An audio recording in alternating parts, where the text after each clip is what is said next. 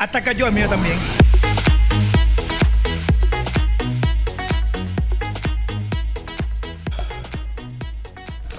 Chers auditeurs de Dynamique, euh, nous sommes aujourd'hui donc sur l'antenne pour vous parler d'un musée, un musée alors que peut-être la plupart d'entre vous connaissent et qui se trouve euh, à Troyes, mais peut-être pas d'autres. Donc nous allons en parler avec euh, monsieur, bonjour.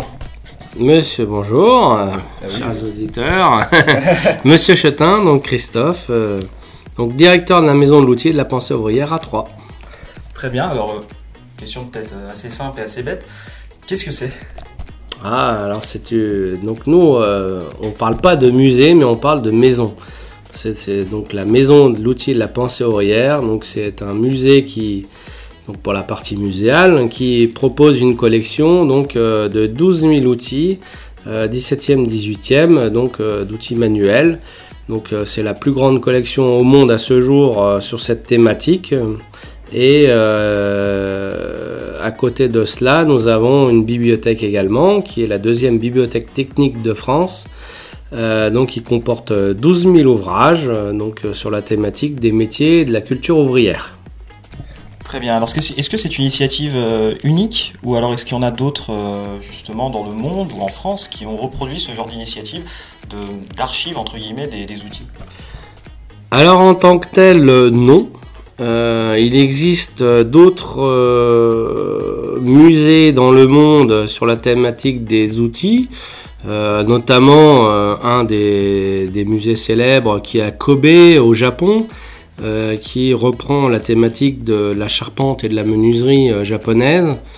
euh, qui est un petit peu similaire à nous, cependant nous sommes euh, unique dans notre genre à partir de nos collections, donc 17e et 18e, comme je vous le disais précédemment, mais également sur cette la présentation des outils, donc la scénographie telle qu'on l'appelle, qui est une scé- scénographie très particulière hein, qui met en, en, en mouvement euh, tous ces outils et qui nous différencie de d'autres musées des arts et traditions populaires.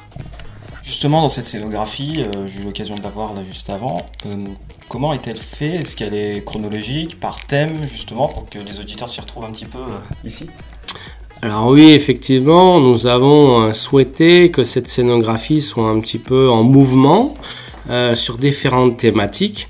Donc dans un premier temps, on découvre une grande salle, euh, la salle blanche, euh, qui est un, panel un petit peu général sur différentes thématiques. Et au fond de cette salle, on a déjà un petit appel sur euh, ce que nous allons découvrir après, donc les métiers du bois. Donc à travers cette thématique, donc nous avons des thématiques différentes. Donc on a le bois au premier étage, les métiers du fer, les métiers euh, du, euh, du fer, je l'ai dit, de l'animal, du minéral également, euh, qui sont présentés dans, notre espace muséal avec différentes ruptures au fur et à mesure de notre visite pour nous, donner une thématique un petit peu différente. Très bien, alors, tous ces outils, etc., correspondent à l'ère pré-industrielle, mais est-ce que vous êtes acquéreur aussi ou est-ce que vous désirez avoir des outils post-industriels? Alors oui, nous sommes post-industriels. Euh, Il est vrai que notre, euh, notre maison, en fait, euh, reste sur euh, une thématique post-industrielle, mécanisation, on appelle ça aussi également. Euh, donc on reste sur les métiers manuels avant tout. Donc euh, il est vrai qu'on peut encore acquérir à ce jour des, des outils même si on en a 12 000 présentés dans l'espace muséal, on a presque 30 000 en réserve. Euh, cependant, aujourd'hui, euh, il faudra vraiment que ce soit un outil exceptionnel, que l'on n'ait pas dans nos collections, que euh, là, on peut rentrer dans une démarche d'acquisition, parce que la Maison de l'outil de la pensée ouvrière est labellisée Musée de France également, donc on ne fait pas ce que l'on veut non plus. Euh, cependant, euh, voilà, nous sommes, euh, on s'arrête à la mécanisation. Donc euh, tout ce qui est, euh, tout ce qu'on nous propose, parce qu'on propose régulièrement, euh, pas toutes les semaines, mais presque, euh, des ateliers ou des outils euh, euh, dans le cadre de la sauvegarde. Euh, malheureusement, on peut pas euh, tout acquérir non plus parce qu'on a un problème de place et euh, de richesse de collection. D'accord. Une partie bibliothèque aussi qu'on a vue. Euh, est-ce que cette bibliothèque, justement, ou une partie de cette bibliothèque est accessible au public et quelle est la, taille de cette collection alors oui, cette bibliothèque est accessible dans le cadre du fonds, donc dans sa globalité, donc ce qu'on appelle le centre ressources, nous ici au sein de la maison de l'outil de la pensée ouvrière. Euh, elle est composée de trois fonds, le fonds ancien, le fonds contemporain et moderne. Euh, donc euh, le fonds contemporain et moderne est accessible pour tout public pour consultation. cependant, le fonds ancien, lui, est accessible dans le cadre d'une recherche particulière. Donc on peut trouver le catalogue de ces collections au sein du, du catalogue de la médiathèque de Troyes. Donc en notifiant euh, Bibliothèque Maison de l'Outil, euh, on peut découvrir tout le fonds ancien accessible. Donc euh, on fait la demande de, voilà, de consultation et le bibliothécaire va prélever l'ouvrage dans le fonds ancien pour, dans le cadre de consultation. Très bien. Est-ce qu'il y a des expositions temporaires qui sont prévues prochainement? On a plusieurs euh, voilà, expositions temporaires parce qu'il faut bien aussi euh, se renouveler régulièrement. Donc là, actuellement, nous avons une, exposition temporaire sur euh, les dessins d'enfants en lien avec les 40 ans du centre de l'UNESCO Louis-François leur 40e anniversaire. Euh, ensuite, nous allons avoir une exposition un petit peu sur une thématique un petit peu particulière sur la charpente marine. Où là, euh, c'est euh, un photographe, donc breton, qui a réalisé des photographies justement sur la charpenterie marine. Et on aura un prêt justement d'outils liés spécifiquement à la charpenterie marine euh, d'un musée breton également qui, qui vont agrémenter euh, euh, notre exposition temporaire. Et ensuite on basculera sur une thématique sur l'art japonais avec le sineki, l'origami, l'ikibana, le bonsaï, la laque japonaise. Enfin, on aura une thématique globale sur le Japon dans le week-end de l'Ascension. Puis après, on basculera encore sur d'autres événements. Très bien. Euh, encore deux dernières questions.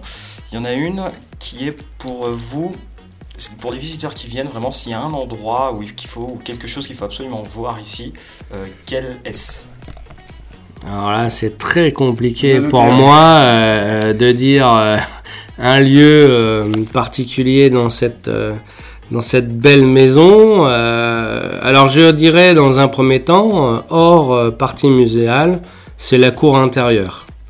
C'est la cour intérieure de cet hôtel Morois qui appartient à la ville de Troyes, comme euh, chacun le sait certainement.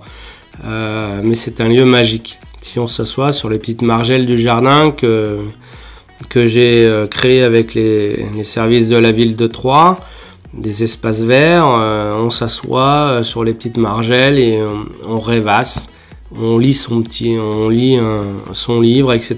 Et on peut s'inspirer un petit peu de cette magie de cette cour intérieure.